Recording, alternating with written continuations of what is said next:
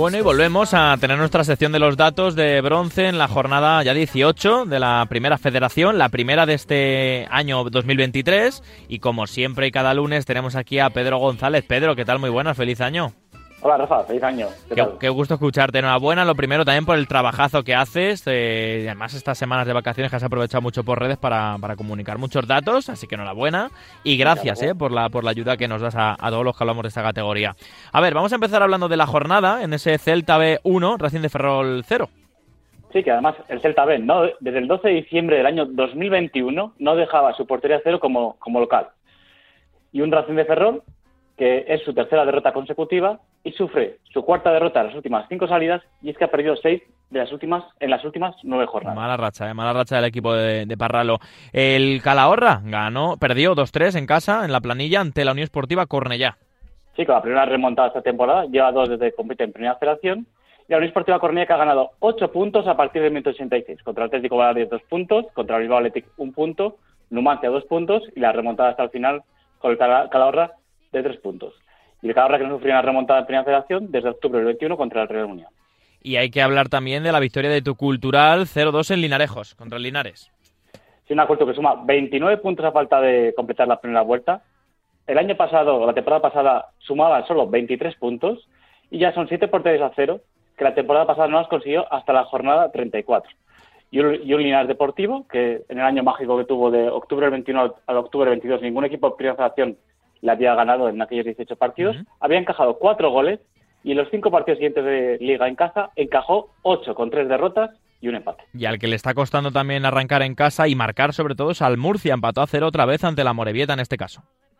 Sí, un Real Murcia que ha sumado 10 de los últimos 12 puntos en casa y solo había recibido un gol. Y es la sexta portería a cero del Real Murcia en casa en nueve partidos, pero también es el cuarto empate a cero de local esa temporada. Vale.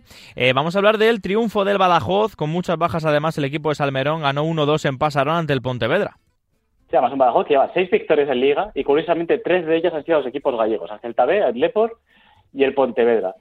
Y, un, Pontevedra que es la primera vez que anota un gol en primera federación y no consigue sumar puntos. Vale. Eh, ganó goleando 3-0 la Real Sociedad B, el Sanse, ante la Sociedad Deportiva Logroñés. Logroñés, gran partido de Maguna Celaya sí que ha marcado seis goles de temporada, siendo cinco de ellos para romper el 0-0 inicial. Es la verdad esta temporada junto a Alberto Quiles.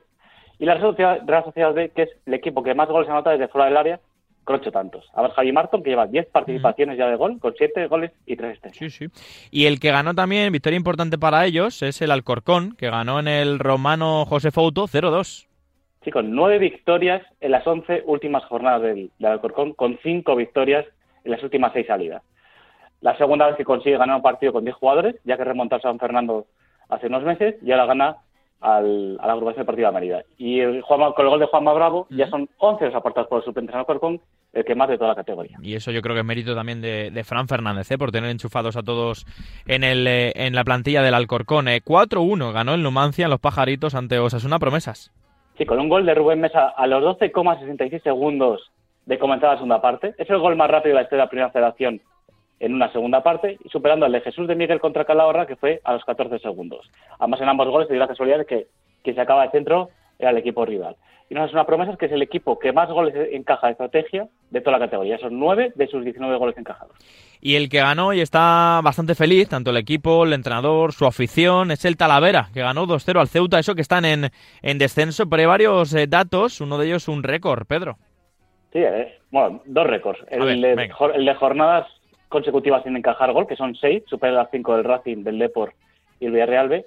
Y luego vi el Rivas, que es el portero que más tiempo ha estado imbatido en primera federación, 608 minutos, es contando los descuentos de primera y segunda parte, superando los 547 de pared con el Racing. Y un Rodrigo Escudero, que llega a las nueve participaciones de gol, siete goles y dos asistencias, y es el 60% de los goles que lleva el Talavera. Impresionante. ¿eh? Tuvimos un derby, por cierto, en Alicante, en ese Intercity Eldense, empate a uno.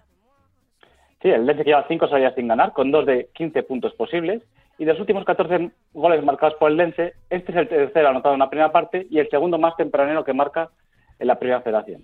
Y un, Intercity, que es junto al Real Unión y el Lense los equipos que más goles encajan en los primeros 11 metros. Y han encajado cuatro. Y el Castilla de Raúl, que remontó, tuvo que ponerse el mono de trabajo, el filial blanco, ganó 2-1 ante el Algeciras. Sí, con su cuarta remontada al Castilla, el que más junto al Corcón. Además, las cuatro han sido por 2 a 1 Y las tres últimas victorias del Castilla han sido remontando y las tres a partir del minuto 78.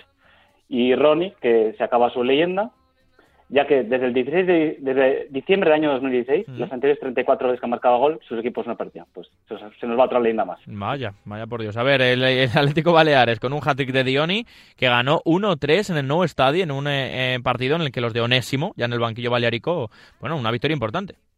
Sí, tiene Vialba, que es el primer jugador en primera generación que consigue hacer dos hat-tricks, y un canario que la temporada pasada asistió en casa, en eh, bueno, asistió, eh, marcó primero en Tarragona, asistió luego a la segunda vuelta en casa y hoy hizo un doble, es decir, que ha hecho un gol y tres asistencias al Nastic en Primera Federación. Y un Marcelo Hernández, que se estrenaba con el Nastic como fichaje de invierno, y para recordar que la temporada pasada hizo 11 goles y cuatro asistencias.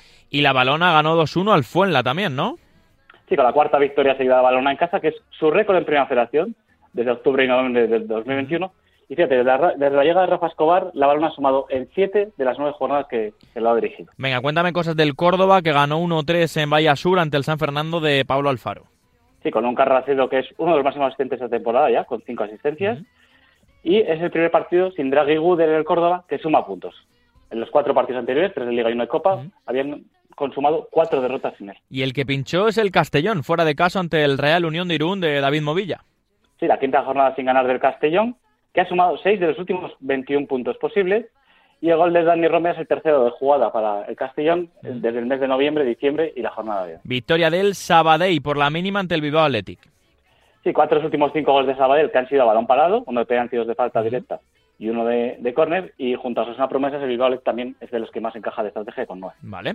Y vamos a cerrar con el Depor, que ganó 3-0 ante Unionistas en Riazor, con más de 23.000 personas y con el re-debut de Lucas Pérez. Sí, Lucas Pérez debutaba con el Depor hacer un doblete y ese jugador del Depor que menos tiempo ha necesitado para hacer un doblete en primera federación, desde que debutaba. Fueron 93 minutos. Y un Alberto Quiles, que es junto a Diony, los máximos jugadores históricos de primera federación, con 26 goles y es la sexta victoria del Depor en las últimas nueve jornadas. Bueno, pues ahí quedan los datos de la jornada 18 con Pedro González. Pedro, un abrazo enorme. Pues nada, Rafa, un abrazo.